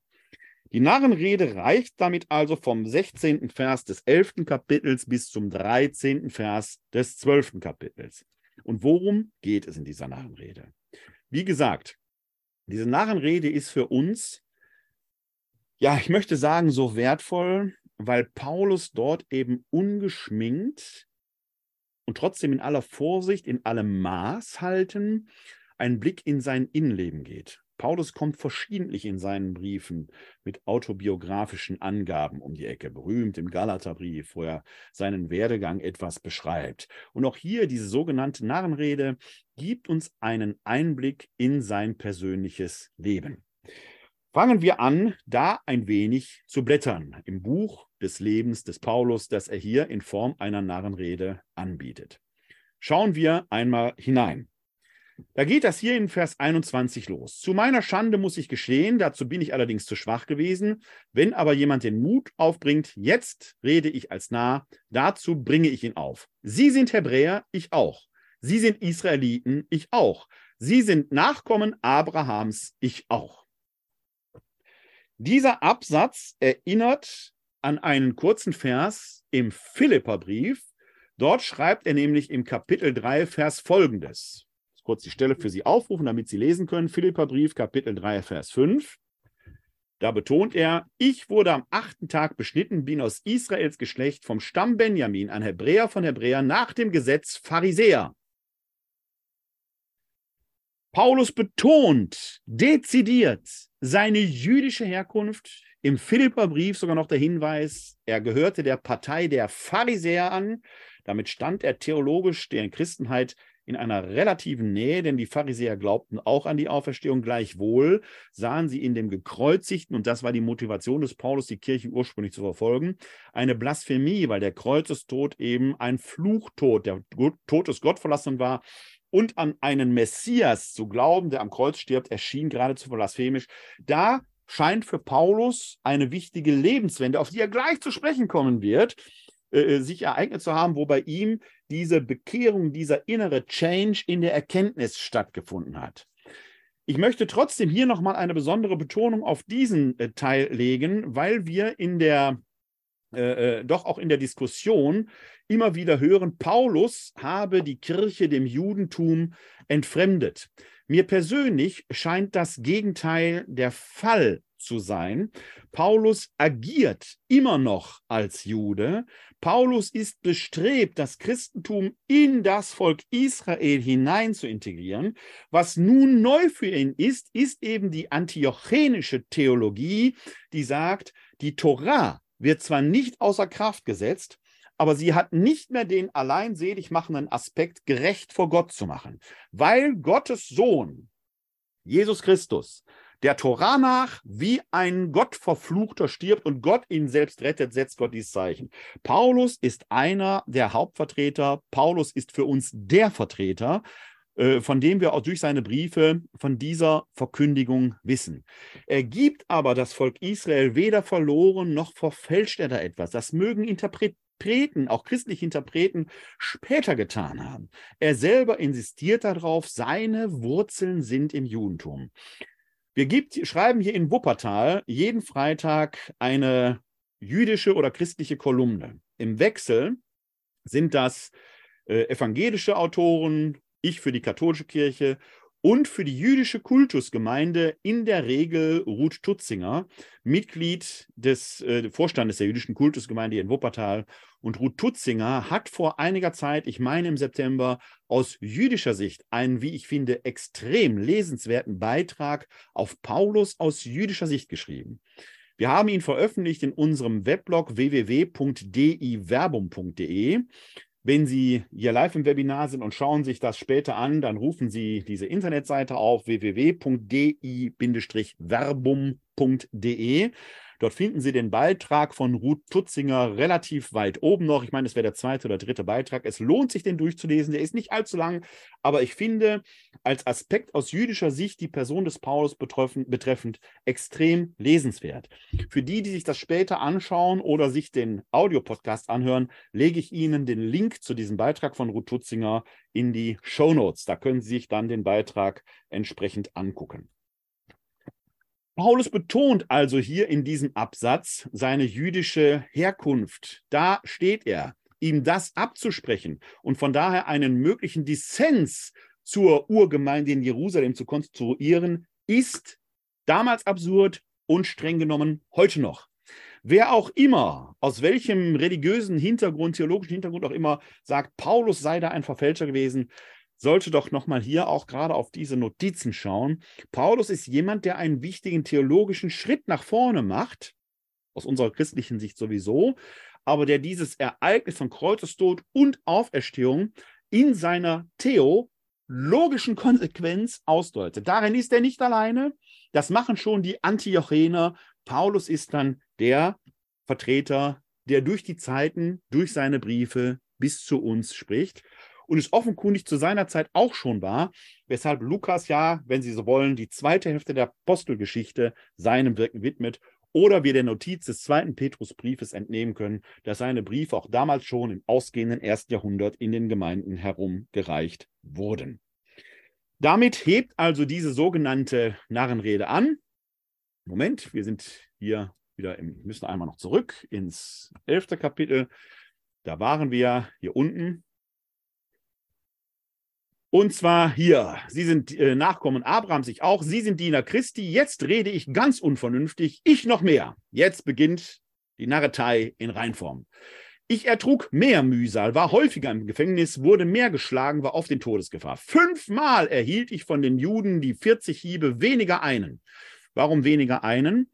Nach der Torah war die Strafe 40 Hiebe. Es ist heute noch im Judentum so, dass man sich doch sehr treu an die Worte Gottes hält. Jetzt könnte es sein, dass man sich verzählt und statt der 40 Hiebe 41 verteilt hätte. Dann hätte man ja selber Schuld auf sich geladen. Um dem zu entgehen, ging man sicher und verteilte in der Regel nur 39 Hiebe. Das hört sich skurril an, aber es hat eine gewisse Authentizität in der Diktion des Paulus hier. Dreimal wurde ich ausgepeitscht, einmal gesteinigt, dreimal erlitt ich Schiffbruch, eine Nacht und einen Tag trieb ich auf hoher See. Ich war oft auf Reisen, gefährdet durch Flüsse, gefährdet durch Räuber, gefährdet durch das eigene Volk, gefährdet durch die Heiden, gefährdet in der Stadt, gefährdet in der Wüste, gefährdet auf dem Meer, gefährdet durch falsche Brüder. Ich erduldete Mühsal und Plage, viele durchwachte Nächte, Hunger und Durst, häufiges Fasten, Kälte und Nacktheit. Um von allem anderen zu schweigen, dem täglichen Andrang zu mir und der Sorge für alle Gemeinden. Wer ist schwach und ich bin nicht schwach? Wer kommt zu Fall und ich werde nicht von brennender Sorge verzehrt? Wer schon geprahlt, wenn schon geprahlt sein muss, will ich mich meiner Schwachheit prahlen. Ohne den Rahmen der Narretei wäre das in der Tat eine unerträgliche Prahlerei des Paulus. Stellen Sie sich vor, jemand würde heute so vor Ihnen stehen und würde das so vor Ihnen ausbreiten, was er alles für Sie tut. Da beschleicht einen ehrlich gesagt nicht das sympathischste aller Gegengefühle. Paulus kann es hier tun, weil er es in der Gestalt des Narren tut. Er wird sich immer auf die Narretei zurückziehen können und tut das rhetorisch ja, auch. Nur in der Gestalt des Narren kann er vor der Gemeinde ausbreiten, was er alles auf sich nimmt, ohne ja der Eitelkeit, der Unbilligkeit geziehen zu werden. Für uns aber ein wichtiger Hinweis, weil auch der Narr die Wahrheit sagen muss, sonst agiert er nicht als Narr. Ein Narr, der lügt, bleibt ein Lügner. Ein Narr, der die Wahrheit sagt, ist ein Narr. Wir können nicht alle Aspekte hier eindeutig verordnen in der Biografie des Paulus, aber man sieht, welch ein gefährliches Leben er offenkundig geführt hat. Und ja, wir wissen auch aus Notizen, etwa in der Apostelgeschichte, dass er in solche gefährlichen Situationen hineingeraten ist. Aus den apokryphen Paulusakten wissen wir, dass man zumindest nachher legendarisch die eine oder andere Begebenheit da auch von ihm erzählt hat. Dass er möglicherweise äh, da einer Lynchjustiz anheimfiel, ausgepeitscht wurde oder auch, hier er spricht von gesteinigt, also mit Steinen beschmissen wurde, ist auch nicht unwahrscheinlich, denn es gehörte, auch das wissen wir aus einer Notiz in der Apostelgeschichte, es gehörte offenkundig zur Missionsmethode des Paulus, zuerst in den Städten in die Synagogen zu gehen. Auch hier nochmal wichtiger Akzent. Paulus agiert nicht gegen das Judentum, sondern er geht oft in die Synagogen, predigt dort. Das Evangelium des vom Kreuzestod auferstandenen Jesus Christus, wird dann oft der Blasphemie bezichtigt, hinausgetrieben, vielleicht sogar, wenn er auf eine entsprechende Charakteristik einer Gemeinde trifft, vielleicht sogar ausgepeitscht oder äh, äh möglicherweise sogar äh, lynchjustizmäßig äh, gesteinigt, hat aber in den Synagogen oft eben auch Ohren erreicht, die nicht jüdisch waren, die heidnisch waren Goyim waren, die aber mit dem jüdischen Monotheismus sympathisierten. Das wissen wir zeitgenössisch aus dieser Zeit, dass speziell der jüdische Monotheismus auch für die Eliten damals im Römischen Reich eine gewisse Anziehungskraft ausgeübt hat. Die scheuten sich möglicherweise aber zu einem Übertritt, weil man sich dann eben an die 613 G- und Verbote, die 613 Weisungen Mitzvot der Torah hätte halten müssen. Jetzt kommt eben dieser Paulus und sagt, ihr könnt euch zu diesem einen Gott bekehren, der in Kreuzestod und Auferstehung Jesu Christi gezeigt hat, dass man ihm nachfolgen kann ohne die 613 Mitzvot übernehmen zu müssen. Und daraus entstehen dann oft die ersten christlichen Gemeinden in den großen Metropolen des Römischen Reiches, zumindest im östlichen Mittelmeer. Also kann man sagen, das, was Paulus hier autobiografisch in der Gestalt eines Narren sagt, hat durchaus eine gewisse Authentizität, die Paulus dort für sich in Anschlag nimmt und damit zeigt, was er für die Gemeinde alles bereit ist zu übernehmen. Gott der Herr, Jes Gott der Vater Jesu des Herrn, er ist gepriesen in Ewigkeit, weiß, dass ich nicht lüge. Wie gesagt, ein Narr, der lügt, ist einfach nur ein Lügner. Ein Narr ist, um Narr sein zu können, gewissermaßen verpflichtet, die Wahrheit zu sagen. In Damaskus ließ der Statthalter des Königs Aretas die Stadt der Damaszener bewachen, um mich festzunehmen.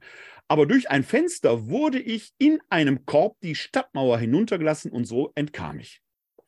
Paulus kommt hier selbst auf das Damaskus-Erlebnis zu sprechen. Freilich hier der Aspekt, der sich nach seiner Bekehrung ereignete, als er sich in Damaskus versteckend von der Stadtmauer heruntergelassen wurde. Sie alle haben vielleicht solche Bilder vor Augen, wo man den Paulus in einem Körbchen sitzend hinuntergelassen wird. Er kommt hier im zweiten Korintherbrief im Rahmen der Narrenrede autobiografisch auf dieses Ereignis zu sprechen, das damit eben nicht mehr bloß legendarisch ist, sondern offenkundig auf einer tatsächlichen Begebenheit beruht. Damit ist tendenziell das Damaskus-Erlebnis adressiert. Die Frage ist, Gibt es da noch mehr? Und ich sage, ja, aber Paulus, der als Narr verpflichtet ist, die Wahrheit zu sagen, muss jetzt auf die Offenbarung des Auferstandenen ihm gegenüber zu sprechen kommen. Und die Frage ist, wie beschreibt man die Begegnung eines zeitlich-räumlichen Wesens, sprich eines Menschen, mit der Ewigkeit, in der der Auferstandene ist? Schon die Evangelien tun sich ja schwer damit, die Begegnung des Auferstandenen in Worte zu fassen. Es ist doch erstaunlich, dass auch in den Evangelien der Auferstandene selbst denen unbekannt erscheint, die doch einen Großteil ihres Lebens mit ihm verbracht haben. Schauen wir mal hin, wie Paulus das macht. Wir sind jetzt mittlerweile im zwölften Kapitel angelangt. Ich blende Ihnen wieder den Bibeltext ein, damit Sie ihn verfolgen können. Ich muss mich ja rühmen, zwar nützt es nichts, trotzdem will ich jetzt von Erscheinung und Offenbarung des Herrn sprechen. Ich kenne einen Menschen in Christus, der vor 14 Jahren bis in den dritten Himmel entrückt wurde. Ich weiß allerdings nicht, ob es mit dem Leib oder ohne den Leib geschah, nur Gott weiß es. Und ich weiß, dass dieser Mensch in das Paradies entrückt wurde.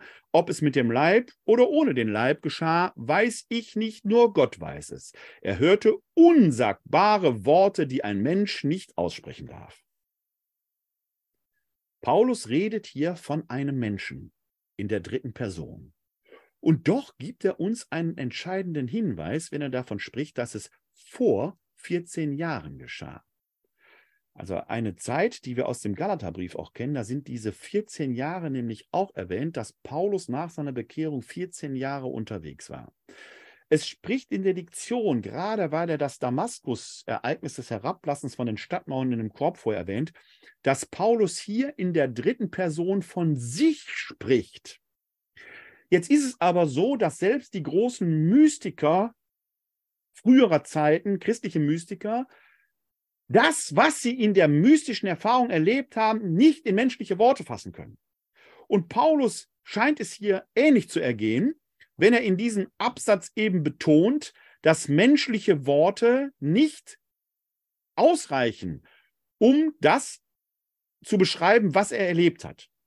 Er beschreibt hier nämlich und er betont immer, er weiß nicht, ob es leiblich oder nicht leiblich war. Es ist eine im wahrsten Sinn des Wortes ekstatische Erfahrung. Ekstase heißt ja eigentlich aus dem Leib heraustreten.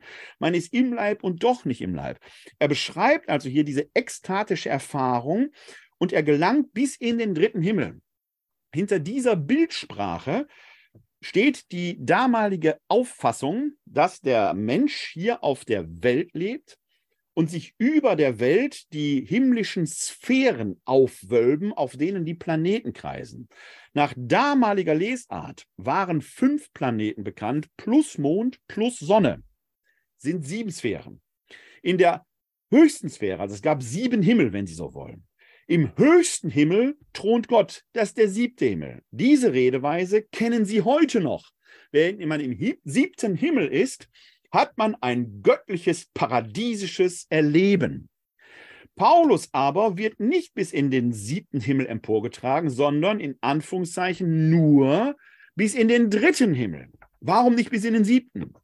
Weil der siebte Himmel als Sphäre Gottes nur denen zugänglich ist, die dann auch bei Gott bleiben. Wir erfahren ja schon im Buch Exodus, als Mose die Steintafel mit den zehn Geboten erhält, dass es ihm nicht erlaubt ist, die Herrlichkeit Gottes zu schauen, weil man dann ja sterben würde. Ein Aspekt, auf den Paulus in den Kapiteln 1 bis 9, ja im Kapitel 3 ja zu sprechen kam. Er hat also eine Einsicht in die Anschauung Gottes, aber noch nicht die endgültige, weshalb er ja im fünften Kapitel betont hat, er sehnt sich danach, auszuwandern aus dem Leib, um endgültig beim Herrn zu sein. Diese Erfahrung des Auferstandenen ist also etwas, was mit einem Bein im Himmel, mit einem anderen Bein noch auf der Erde ist, weswegen halt die vollständige Erkenntnis des Auferstandenen noch nicht ergreifen werden kann. Oder wie Paulus es man, äh, an einer anderen Stelle gesagt hat, wir erkennen nur wie in einem Spiegel. Paulus spricht also hier nicht nur aller Wahrscheinlichkeit nach, sondern mit an Sicherheit grenzender Wahrscheinlichkeit von sich selbst in der Gestalt des Narren verpflichtet, die Wahrheit zu sagen und muss sie doch hier, weil er eigentlich unsagbare Worte hört, die Menschen nicht aussprechen können, eine Bildsprache finden, um das zum Ausdruck zu bringen, was ihm dort widerfahren ist. Diesen Menschen will ich rühmen, meiner selbst will ich mich nicht rühmen, höchstens meiner Schwachheit. Wenn ich mich dennoch rühmen sollte, wäre ich zwar kein Narr, sondern würde die Wahrheit sagen, aber ich verzichte darauf, denn jeder soll mich nur nach dem beurteilen, was er an mir sieht oder aus meinem Mund hört. Damit ich mich wegen damit ich mich wegen der einzigartigen Offenbarung nicht überhebe, wurde mir ein Stachel ins Fleisch gegeben, ein Bote Satans, der mich mit Fäusten schlagen soll, damit ich mich nicht überhebe. Dreimal habe ich den Herrn angefleht, dass dieser Bote Satans von mir ablasse. Er aber antwortete mir, meine Gnade genügt dir, denn die Kraft wird in der Schwachheit vollendet. Viel lieber also will ich mich meiner Schwachheit rühmen, damit die Kraft Christi auf mich herabkommt. Deswegen bejahe ich meine Ohnmacht, alle Misshandlungen und Nöte, Verfolgung und Ängste, die ich für Christus ertrage, denn wenn ich schwach bin, dann bin ich stark. Paulus kommt hier auf einen weiteren Aspekt zu sprechen. Er kam auf seine irdischen Widerfahrnisse, die Verfolgung zu sprechen. Er kam auf sein Damaskus-Erlebnis zu sprechen. Hier in den Versen sieben folgende des zwölften Kapitels kommt er offenkundig noch einmal, er schreibt es auf einen Stachel im Fleisch zu sprechen, möglicherweise ein physisches Leiden. Es hat Anfang des 20. Jahrhunderts selbst in der medizinischen Wissenschaft Dissertationen gegeben, die sich mit der Frage der Krankheit des Paulus befassen. Jetzt muss man sagen, sind die Angaben, die Paulus hier macht und die wir aus den anderen Paulusbriefen bekommen, doch so dürftig, dass es ehrlich gesagt für eine Diagnostik nicht ausreicht. Vermutet wurden etwa Epilepsie oder Migräne. Das tut letzten Endes auch nicht zur Sache, was der Paulus da hatte. Der Paulus deutet dieses physische Leiden, das er offenkundig hatte. Und das vielleicht sogar zu seiner, ich sage es jetzt einfach mal so, erbärmlichen Erscheinungsweise beitrug, spirituell aus und sagt, Jemand, der bis in den dritten Himmel emporgekommen ist, kann doch eigentlich, nicht, eigentlich nur sich selbst noch überhöhen. Damit er aber nicht vom Boden abhebt, hat der Herr ihm gewissermaßen diesen Stachel ins Fleisch gegeben, um auf dem Boden der Tatsachen zu bleiben. An anderer Stelle spiritualisiert er dieses Leiden. Was an den Leiden Christi noch fehlt, füge ich hinzu streng genommen auch eine Überhöhung, weil man an den, zu den Leiden Christi streng genommen ja gar nichts hinzufügen kann, denn die Erlösung ist ja schlussendlich vollumfänglich bewirkt. Aber man merkt, wie Paulus das, was ihn belastet, auch physisch belastet, an Krankheit da ist, auch wenn wir nicht genau identifizieren können, was es sich dabei handelt, sie für sich selbst spirituell ausdeutet, geradezu als Aspekt seiner Verkündigung begreift dass er eben nicht abhebt, sondern mit beiden Beinen im Leben bleibt. Die Verse 11 bis 13 des 12. Kapitels beschließen dann die Narrenrede, die haben wir uns schon angeschaut. Dann kommt der große Schlussakzent, nicht nur für unseren Kurs, sondern auch für den zweiten Korintherbrief, denn er kündigt jetzt hier in einem neuerlichen Absatz und in Vers 14, das hatten wir eingangs gesagt, beginnt gewissermaßen ein neuer Gedankengang mit dem dezidierten Idu, siehe, Siehe, schon zum dritten Mal will ich zu euch kommen und ich werde euch nicht zur Last fallen. Ich suche ja nicht euer Geld, sondern euch. Geht es um Anweisungen für die Gemeinde. Strittig war ja immer noch die Frage des Umgangs mit dem Geld. Und wahrscheinlich ist die trotz der großen Ausführungen in den Kapiteln 8 bis 9 des zweiten Korintherbriefes weiter strittig gewesen. Er hat zwar im ersten Korintherbrief auch schon mal betont, dass er ja kein Geld nimmt, aber die Unterhaltsfrage ist weiterhin virulent. Denn nicht die Kinder sollen für die Eltern sparen, sondern die Eltern für die Kinder. Ich aber will sehr gern alles aufwenden und mich für euch aufreiben. Das hat er ja gerade beschrieben, was er alles für die Gemeinde auch auf sich nimmt. Wenn ich euch so sehr liebe, soll ich deswegen weniger Liebe empfangen? Nun gut, eine schwere Last habe ich euch zwar nicht zugemutet, aber ich aber habe ich euch verschlagen, wie ich bin, mit List in mein Netz gelockt? Habe ich euch vielleicht durch einen, den ich zu euch sandte, übervorteilt? Ja, ich hatte Titus gebeten, euch zu besuchen und den Bruder mit ihm gesandt. Hat Titus euch etwa übervorteilt? Sind wir nicht beide im gleichen Geist aufgetreten, nicht in den gleichen Spuren? Immer noch kann Paulus darauf insistieren, er selbst hat nie Geld von der Gemeinde für sich persönlich genommen. Im Ton aber führt er, ob schon die Narrenrede abgeschlossen ist, den ja geradezu spöttischen, auf jeden Fall ironischen Ton weiter, der in diese rhetorischen Fragen mündet, die man eigentlich nur mit Nein beantworten kann. In den Versen 19 folgende beschreibt er die Ursachen der Misere, die weiterhin wirksam ist. Ihr denkt schon lange, dass wir uns euch, dass wir uns vor euch nur herausreden wollen, aber wir reden in Christus vor dem Angesicht Gottes und alles, Geliebte, geschieht zu eurer Erbauung. Denn ich fürchte, dass ich euch bei meinem Kommen nicht so finde, wie ich euch zu finden wünsche, und dass ihr mich so findet, wie ihr mich nicht zu finden, wie ihr mich nicht zu finden wünscht. Ich fürchte, dass es zu Streit, Eifersucht, Zornesausbrüchen, Ehrgeiz, Verleumdungen, übler Nachrede, üble Erheblichkeit, allgemeiner Verwirrung kommt. Dass mein Gott, wenn ich wiederkomme, mich noch einmal vor euch demütigt. Dass ich Grund haben werde, traurig zu sein über viele, die schon früher Sünder waren und sich trotz ihrer Unreinheit, Unzucht und Ausschweifung noch nicht zur Umkehr entschlossen haben. Paulus ahnt also, dass sich am grundgegenwärtigen Zustand der Beziehung zwischen sich und der Gemeinde offenkundig, und das gilt gerade nach den Nachrichten, die er offenkundig von Titus empfangen hat, nicht viel geändert hat.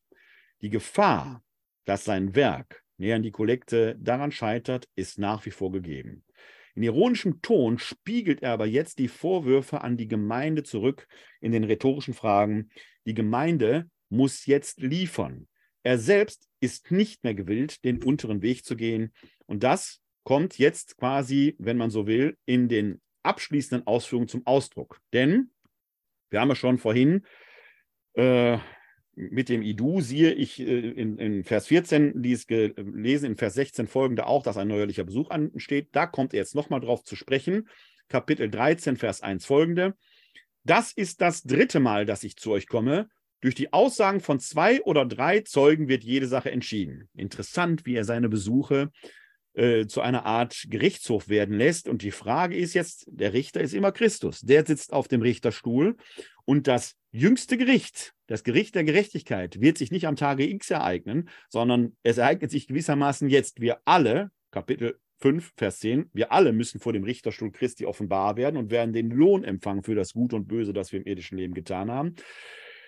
Die Taten der Korinther werden zu Zeugen für ihre Gesinnung. Jetzt ist quasi Gerichtszeit.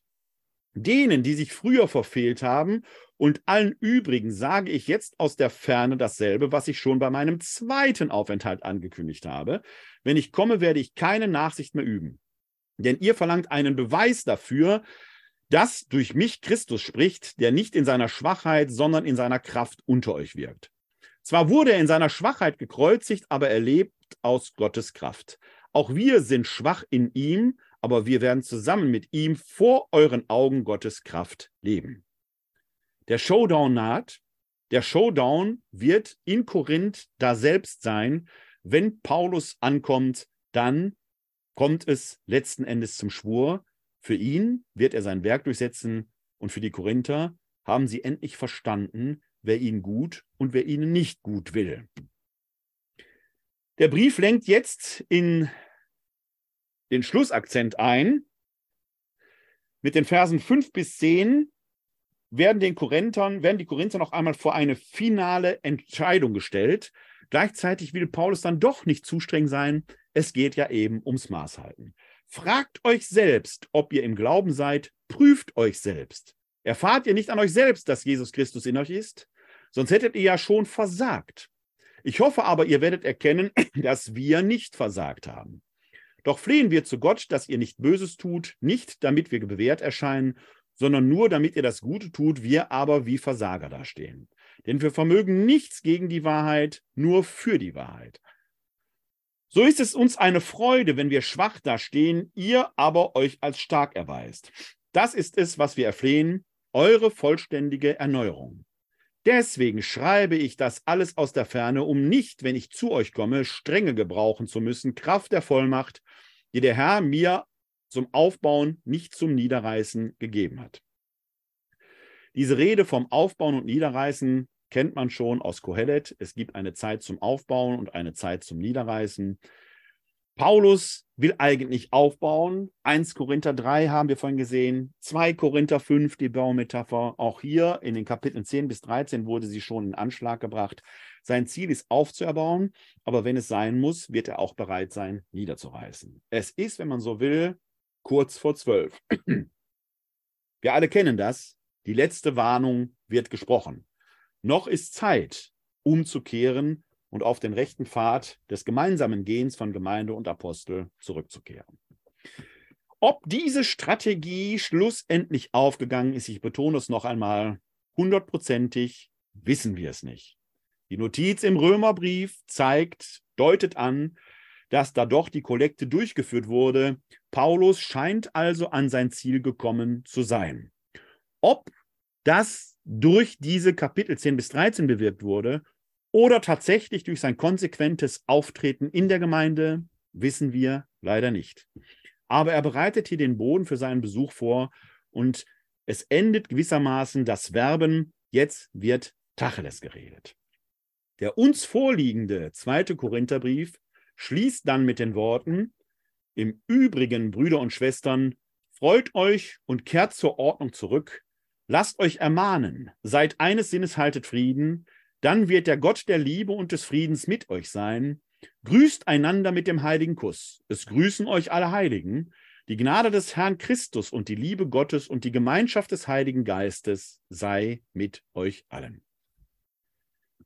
Ich erwähnte es schon, der Schluss ist so versöhnlich, dass er fast nicht in die Diktion der Kapitel 10 bis 13 fasst, passt. Deswegen gibt es durchaus exegetische Stimmen, die hier den originären Abschluss des in 1 bis 9 vorliegenden Briefes erblicken. Es kann aber ebenso sein, dass Paulus nach den doch sehr deutlichen Worten hier noch einen versöhnlichen Abschluss finden möchte, um die Brücke für seinen Besuch zu bauen, um nicht direkt mit der Tür ins Haus fallen zu müssen. So oder so, Paulus geht es schlussendlich auch hier um die Wiederherstellung seiner Beziehung, seiner Verbindung zur korinthischen Gemeinde zum Zwecke des Durchführens der Kollekte, nicht alleine. Denn die Kollekte dient ja nicht nur der Sammlung, sondern sie soll in Jerusalem überschwänglichen Dank auslösen und so die Einheit der gesamten Christenheit, wenn man so sagen will, zum Ausdruck bringen, der Einheit von Heiden und Juden im Volke Israel. Das ist das, was den Heiden im wahrsten Sinn des Wortes blüht.